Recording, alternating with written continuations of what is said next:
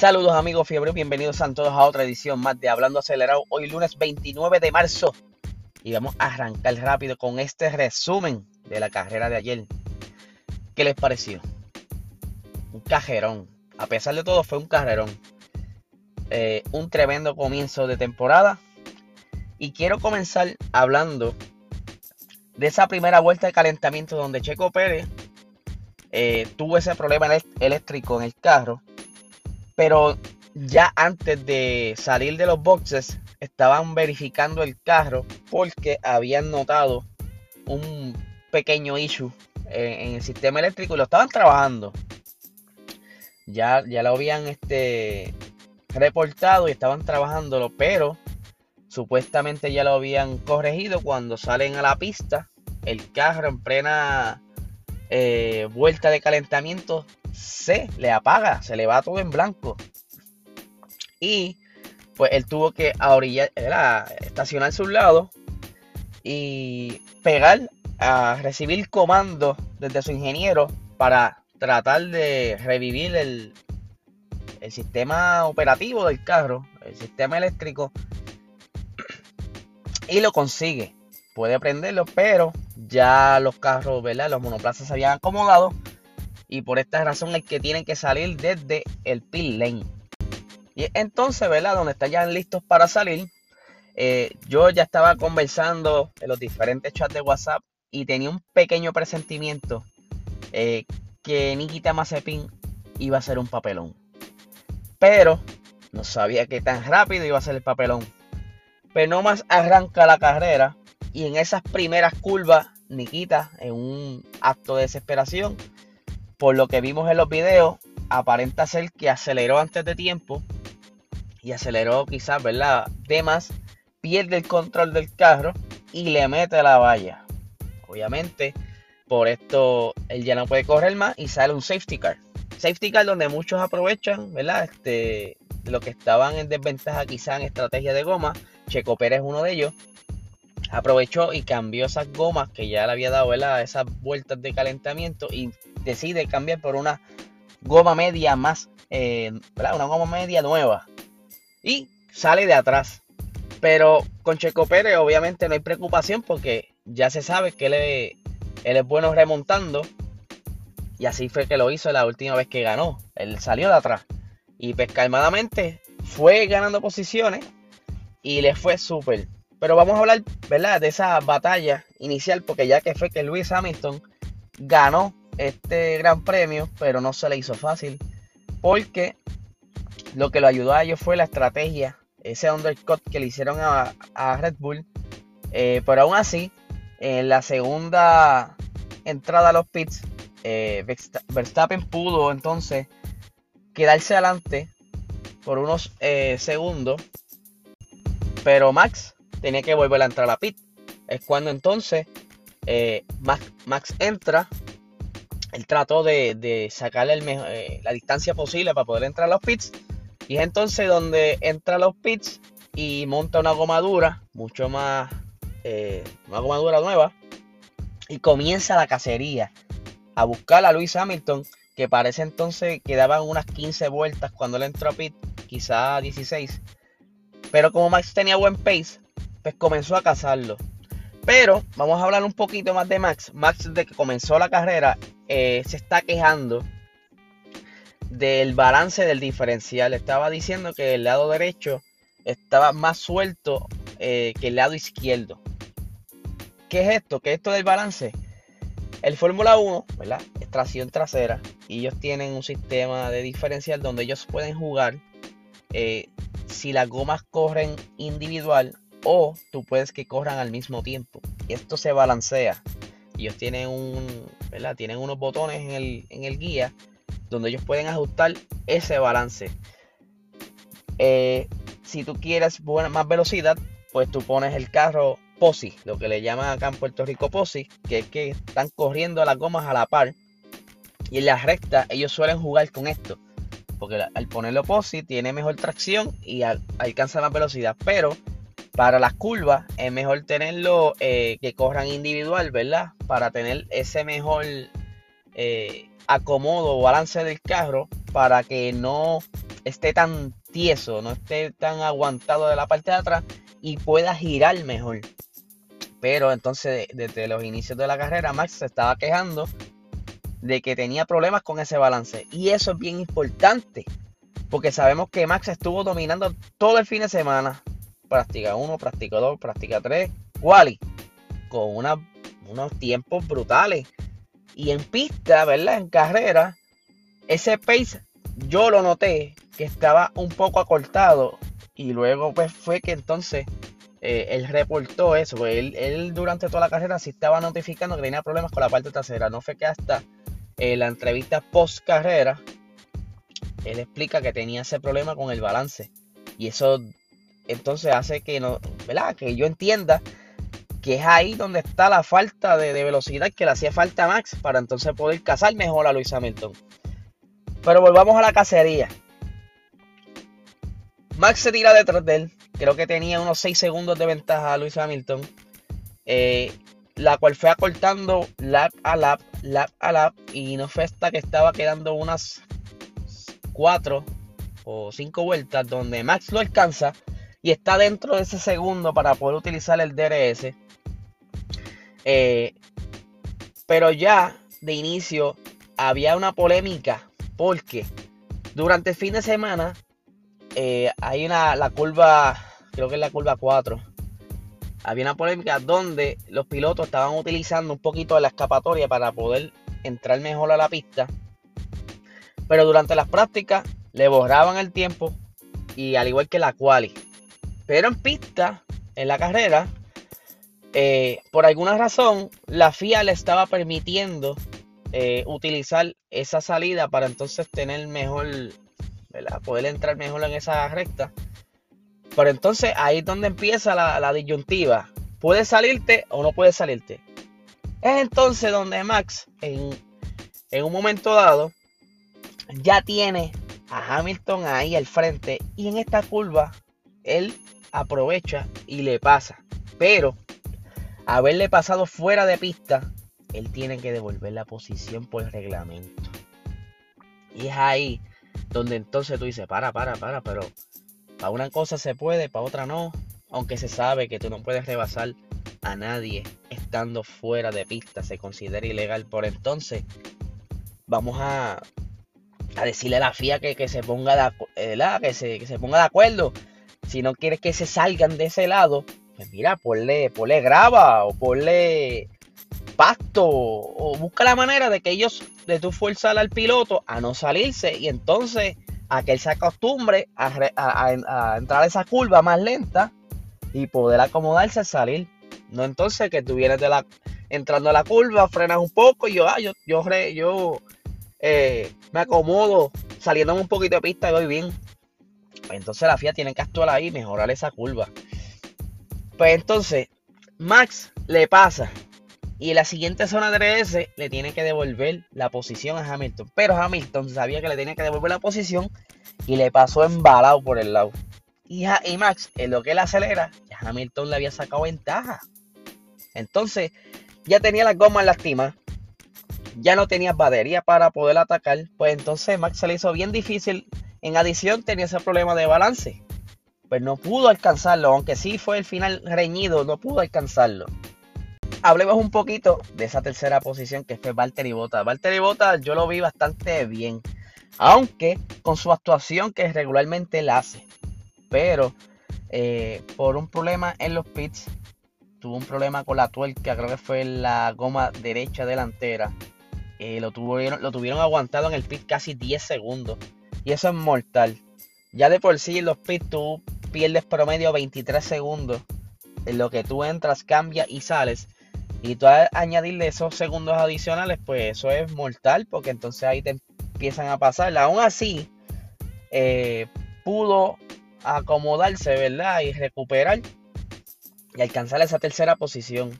En la cuarta posición, Lando Norris.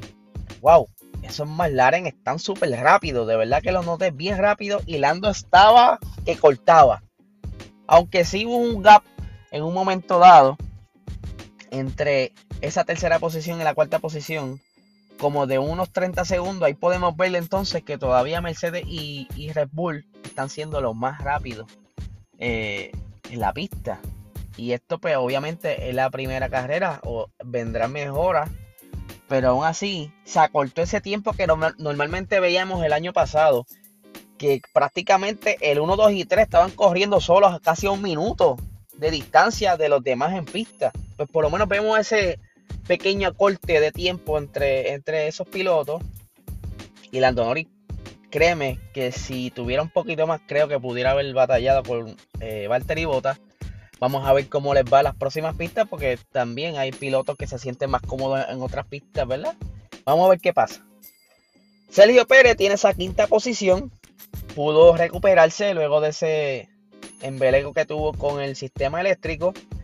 Charles Leclerc sexto, eh, la sexta posición. También me sorprendió mucho y ya se sabía que Ferrari venía con un buen comeback.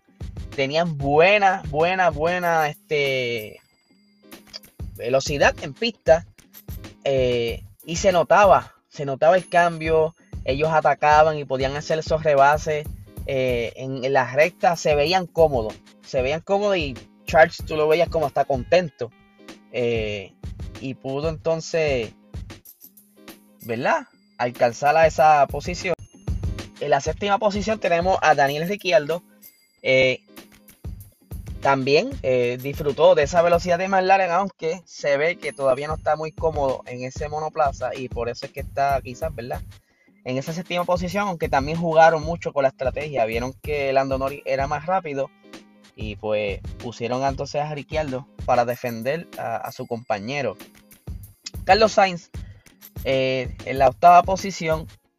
Yo noté, ¿verdad? Que estaba como que un poquito struggling con el carro pero sí se vio bien eh, cómodo a pesar de todo. No tuvo errores mayores y pudo sacarle provecho a ese Ferrari. Sé que en las próximas eh, carreras Ferrari vendrá con otras modificaciones y poco a poco irá, irá ganando y mejorando, al igual que los demás equipos. En la novena posición tenemos a Yuki Tsunoda. ¡Wow! ¡Qué rookie! En su primer debut alcanza unos puntitos. Eso está súper, hermano. De verdad que sí. Al principio, cuando salió esa primera, ¿verdad? Cuando arrancaron, yo los vi a casi todos los rookies súper nerviosos, súper.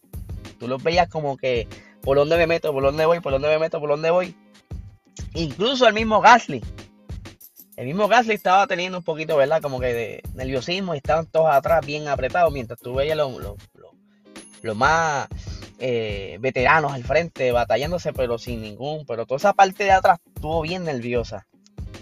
Y felicidades a Yuki. Entiendo que él es el primer japonés en ganar puntos en yo no sé cuántos años, algo así. Ahorita descuento mejor durante el día. Yo sé que hay una nota que lo vi, pero no la leí y por eso no, no lo abundo mucho ahí. En la décima posición tenemos a Lance Troll. Ajá. Igual que ustedes no hizo mucho el muchachito. Aunque sí logró esa décima posición. Para mí no tuvo tanto protagonismo en pista. Aunque sí tuvo unos pequeños toques. Eh, creo que fue con uno de los Alpine. Eh, yo sé que Stroll chocó con alguien y se le afectó un poco el carro. Quizás pues tuvo ese pequeño problema de performance. Pero aún así ganó un puntito. En la onceava posición tenemos a Kimi Raikkonen. Wow, tremendo comeback de Alfa Romeo. Obviamente, esto es porque ellos utilizan también el motor Ferrari. Y están juntitos los dos. Kimi está en la 11 y Antonio en la 12. Yo los veo cogiendo un par de puntos en las próximas carreras. De verdad que sí.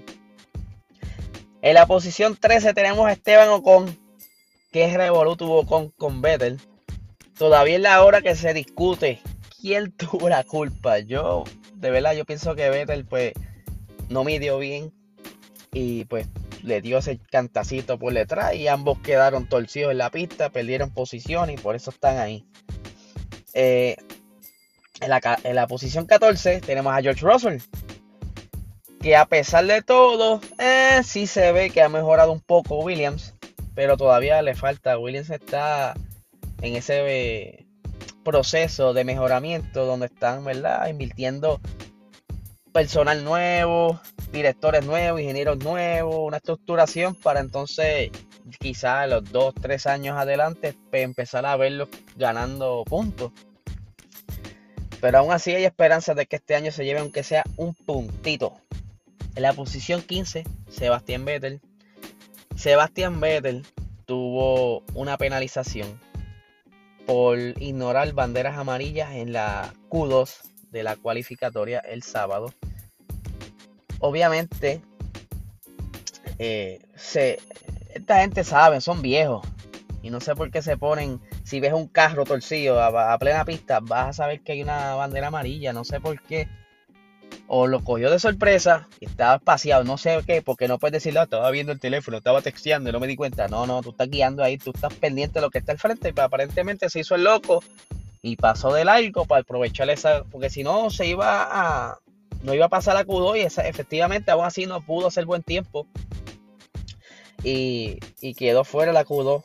Pues entonces por esto, él lo penalizan con cinco posiciones y arranca desde atrás. Pero aún así, ¿verdad? Yo entiendo que haber arrancado atrás y tener tantos revolú, termina el 15, está bueno, aunque hubieron uno DNF, que a eso vamos ya mismo. Eh, pero continuando con Vettel, muchos, ¿verdad? Lo están atacando, pero de verdad, aún así yo lo veo contento. Y el Aston Martin no, está malo.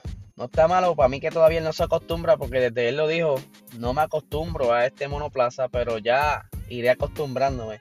Y se sabía que esta primera carrera no iba a estar muy bien. Él lo dijo de un principio, hasta el mismo eh, director del equipo lo dijo. Ellos estaban ya esperando que no iba a estar muy bien eh, Sebastián Vettel.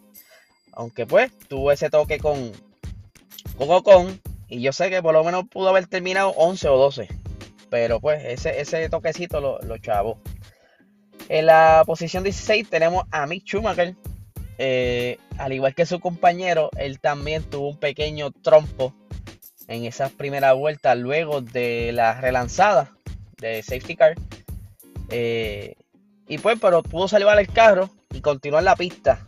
Pero sí, yo creo que los muchachitos, la diferencia entre la Fórmula 2 y Fórmula 1 lo está afectando un poco porque son bien distintos. Y cuando están en momentos así donde están todos pegados, pues tienes que cuidar mucho la aceleración y obviamente en Bahrein hay mucha arena y quizás pues tocó un poquito del curve, aceleró y se fue. Pero por lo menos lo salvó y pudo correr y disfrutarse esa carrera. En la posición 17 tenemos a Pierre Gasly Pobre muchachito. Arranca. Y para mí, ¿qué fue? Que durante esa primera curva que tuvo y el revolut de Mazepin, para mí que él tuvo un pequeño toque y pues no lo tuvieron, no lo tomaron en serio. Y cuando se relanzó la carrera, pues al tener más velocidad, pues ese wing estaba lastimado y se le salió, se le esbarató el wing y tuvo que entrar a la pit. Y el pobre muchachito terminó cuatro vueltas sobre los de los delanteros. En la posición 18 tenemos a Latifi. 5 cinco, laps. Lo lapiaron 5 veces. Eh, en la posición 19, que fueron, ¿verdad? Aquí comenzamos con los DNF. Eh, fue Fernando Alonso. Él, para mí, su debut fue muy bueno. Estaba cómodo, eh, estaba haciendo rebases, se estaba curando en ese Alpine. Pero él tenía ya problemas, había reportado problemas con la batería. No tenía velocidad para poder atacar o defendiéndose o atacar, ¿verdad? Esa batería la estaba cargando como debiera. En adición, tenía los frenos, se le están sobrecalentando. Y le dice, contra, mano, se me están calentando los, frenos. Y no se sabía por qué. Y obviamente esto es un peligro. Tú no puedes permitir que estés con los frenos overheat porque eso puede causar un accidente. Y los retiran. Cuando están verificando en el pit qué sucedía con el carro, encontraron que en uno de los ductos de freno había un pedazo de papel de algún sándwich. Un papel plástico se había atorado, se derritió, estaba obstruyendo que ese viento entrara a los discos y enfriara eh, el sistema de, los frenos. Algo curioso, algo curioso, como hallo, si hay poca gente, hay un, un papel de sándwich volando aunque se han metido pejos a la pista, ¿sabes? Eso no es de esperarse. Pero sí, yo lo noté muy bien y tiene un, buen regreso, lo veré, anotando un par de puntitos, así que muy bien por Fernando, a pesar de que tuvieron que retirarlo. Bueno, esto fue, ¿verdad? El pequeño resumen, traté de acortarlo lo más que pude. Eh, espero que les haya gustado. Estaremos pendientes de las novedades que estén saliendo durante la semana, porque sabemos que van a salir uno que otro chisme por ahí, porque hay varias quejas. Y nada, que tengan excelente semana.